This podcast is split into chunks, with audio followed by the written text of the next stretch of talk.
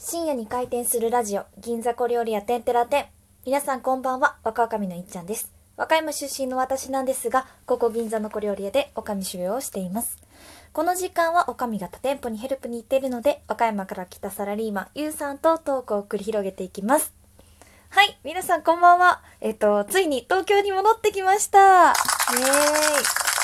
なんか年末年始マラソン本日で9日目なんですけど、で、ゆうさんが、あの、一人で撮ってくれてたんですよね。あの、私が東京に戻ってきて、それから撮るのは、ちょっと大変だよね。あの、いっちゃんが、あの、いっちゃんに負担がかかっちゃうんじゃないかなって言ってくれて、あの、朝撮ってくれて、それを送ってきてくれて、先ほど、あの、そちらを配信しました。なんかね、あの、すごい爽やかエロおじさんを目指すって言ってたのに、あの人なんかもう完全にどしもネタというかなんかこう変態チェックなおじさんのようなラジオで、なんかどうしたのかなと思いながら 聞いてました。えっと、で、ちょっとなんかそのゆうさんに対抗して久々に私もラジオ撮らなきゃなと思って、あの、新幹線に乗ってる時に、あの、考えたんですよ。今年やりたい10のこと。っていうことで、なんか私もダラダラ喋ろうかなと思います。で、まあ、いつもの通り、えっ、と、言っていきましょう。年末年始マラソン9日目、今年やりたい10のこと。はい。えっ、とね、なんか新幹線すごかったです。私はもう1ヶ月前に指定席を取ってたんですけど、あもう自由席から指定席の方に人も流れてきてて、通路とかは、通路とかに、その、なんて言うんですか、自由席に乗れない人たちも多くいて、うわ、トイレにも行けなかったぐらいでしたね。そう、でも今日がピークらしいんで、なんかこうやっぱりお正月は地方で過ごして、その後明日もね、一日、まあ日曜日なので、ね、お休みの方もいると思うので、多分その人たちは今日戻ってきた方が楽っていうことで、多分今日がピークになってるんだろうなって思いました。はい、早く話せって感じですね。では、えっ、と、私が今年やりたい10のことを発表していきたいと思います。一つ目、山に登ること。特に、つば九郎に登りたいです。えっ、と、これは前にゆうさんとも話したんですけど、まあ来年25周年、生誕25周年っていうこともあって、何かこうやりたい、なんか偉業を成し遂げたいな、偉業ではないんですけど、まあ一度登った山なので、その山にもう一度登りに行きたいなって思います。でね、よく聞かれるんですけど、山登りの何が楽しいのってすごく聞かれるんですけど、私は正直言って苦しいことが楽しいので、あのね、重い荷物を背負いながら、決してね、いい景色が見えるとも限らないんですよ。やっぱり山の天気ってすごく変わりやすいので。でもね、登ってる時のなんだろう、うん、頑張れ自分とか、そういう、あ、こういうところ弱いよなとか、見ていくのがすごい好きなんですよね。なので山登りは苦しいです。私にとって。でも好きなんですよね。苦しいことが。はい。次、変な感じになっちゃったので次行きましょう。二つ目。二つ目は本をたくさん読みたいということです。あのね、まあ、せめて月に5冊は読みたいなって思ってたんですけど、でも月に5冊を読んだとしても年間60冊しか読めないわけですよね。ねだからもっと読みたいんですけどね。結構読んでた時期は月15冊とか読んでたぐらい本の虫みたいな感じだったんですけど、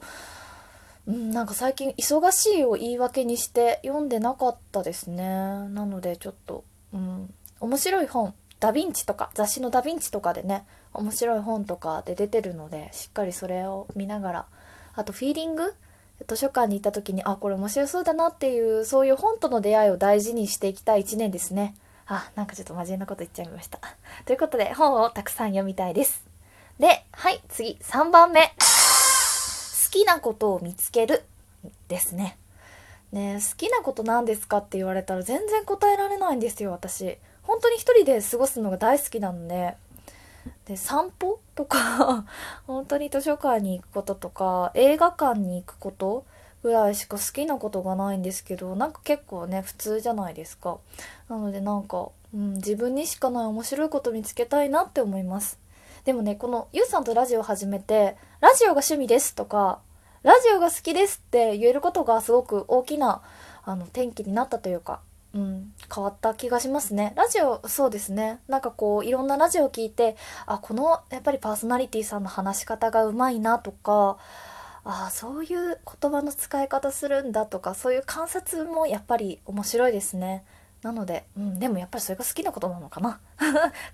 好きですね。だからちょっと観察を突き詰めていきたいと思います。はい次。歌舞伎を見に行きたいですね。4つ目なんですけど歌舞伎をねすごく見に行きたくて。そうなんですよ。やうん私高校じゃないな。大学時代から、まあ、料亭でアルバイトをしていた時期があって所作人の所作こう手の使い方だったり、まあ、言葉の言い方だったりなんかそういうことをきれいにしたいなと思ってお着物も着てあの接客をしていたんですけど歌舞伎とか、まあ、あと劇団四季とかそういう演劇ってすごく、まあ、人で表現するじゃないですか。なので何て言うんですかねこの体をどう綺麗に見せるかっていうことすごい追求されてると思うんですよね。なのでなんかこうまあもちろん一つの芸術としてもなんかこういろいろね感じていきたいところありますけどなんかこう人の見せる美しさっていうのをちょっと研究したいなと思って歌舞伎を見に行きたいと思ってるんですけどなんかねちょっと不安になるんですよね。なんか、うん、別におばあさんが多いとかなんか知らないところだからとかそういうんじゃなくてなんかちょっとね緊張しちゃうのでその一歩をやなんとか踏み出せたらいいなと今年は思ってます。まあ25歳なんで来年は、来年？今年か。今年で25歳なんで、そういうところはちょっと大人になっていきたいなと思います。で、5番目。小銭貯金を続けたい。いや、私ね、今年の10月ぐらいからかななんか小銭貯金をするようになってお菓子の瓶のところに小銭をじゃらじゃら入れるようになってなんかこれすごい楽しくて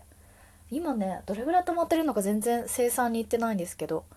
多分ね結構溜まってると思います小銭だけにしても。なのでちょっとこれはね自分の生活の豊かさとも思いながら続けていきたいなと思います。でねこっからはちょっとね仕事のことにもなってくるんですけど発表したいと思います。6番目。たくさんの人と出会いたい。うーんちょっと私ね仕事では、まあ、一応小料理屋をやってるんですけど小料理屋でもまあ月100人以上には会うんですよ。で、まあ、会うので、そうですね、もっと人に会いたいなと思います。うん。そうですね、人に会って、やっぱり伝える、私、伝える仕事をしてるんですけど、書い、物を書いて伝える仕事をしてるんですけど、何、伝える、ニュースとかって結局人を伝えてることになるので、その人に出会ってその人は何なのかっていうところに突き詰めていってなんかもっとどんどん人に出会って人を知って人を伝えれるような文章を書けるといいなって思います。なのでねそう7番目もねやりたいこと自分の文章力を上げたいってことなんですよ。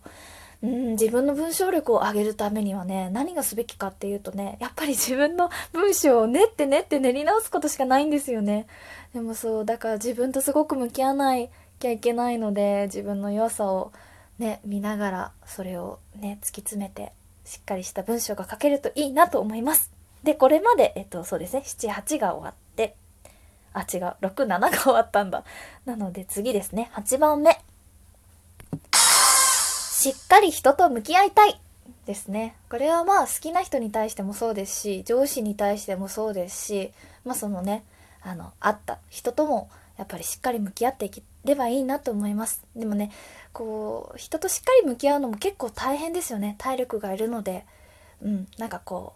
うすごく好きな人だったらこうフランクに話しながら。でもちょっとああ頑張らないといけないなって思う人にはこう頑張って話して。疲れたらもうそれでそれは終わり。は合わなかったんだなと思って。それはそれで終わり。っていう感じでね人と向き合っていければいいなと思います。はい次。旅に出る。旅に出たいんですよ、私。うん。なんかね、ぼーっと青春18切符の旅とかすごく憧れるんですけど、うん、なかなか長期でね、休暇が取れない仕事をしているので、でもこれも言い訳なんですよね。そう、言い訳なんですよ。言い訳するのやめたいな。結局ね、1日2日でもやっぱりどこにだって行けるんですよねなのになんか時間が足りないからって言ってもっと長く取れる時がいいなとか思いながらそんなことをしているので旅になかなか出れてないんですよなのでそうですね1日のお休みでも、2日のお休みでも、3日のお休みでも、あの、ちょっと遠くに行けたらいいなと思います。で、行きたいところはたくさんあるんですよね。山梨とか、温泉、温泉に来た山梨の温泉。あとはね、上高地ですね。あの、長野県の穂高、穂高岳とかあるところとか。温泉地ならね、まあ、草津とか伊香保とか群馬の方もいいなと思ってるんですけど、ゲロ温泉に行きたいんですよ。ゲロゲロ。カエルがいっぱいいるんですよ、ゲロ温泉。そういうところに行きたいなって思います。あとはね、北海道の洞爺湖に行きたいんですよ。ぼーっとこうね、湖を見て、レイクビューのね、ホテルに泊まって、ぼーっと過ごすのもいいなって思ってます。なのでちょっと今年はしっかりと旅に出れるといいなと思います。はい、次最後。ラジオトークでゆうさんの面白さを引き出したい。いや、本当にね、これ私が悪いと思ってるんですよ。ゆうさんたくさんすごく面白いところがあったからこそ一緒にラジオをやってるんですけど、なかなかゆうさんの面白さを私が引き出せてないなっていうところがあって、本当にゆうさんに対してすごく申し訳なく思ってて、わかんない。こんなことを言うとゆうさん申し訳ないなんて思わないよってすごく優しいから言ってくれるんですけど、うん、なんかもっとね、皆さんもね、ゆうさんのミャンマーの話だったり、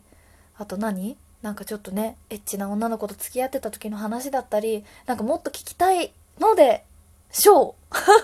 なので、ちょっと私がそれをちょっとしっかり聞き出せるように、あの、お互い頑張っていけたらいいなと、お互い、いや、私が頑張っていけたらいいなと思ってます。なので、そうですね。2020年のこの私たちの銀座小料理屋テンテラテンのラジオでは、ゆうさんの面白さを引き出せていけたらいいなと思います。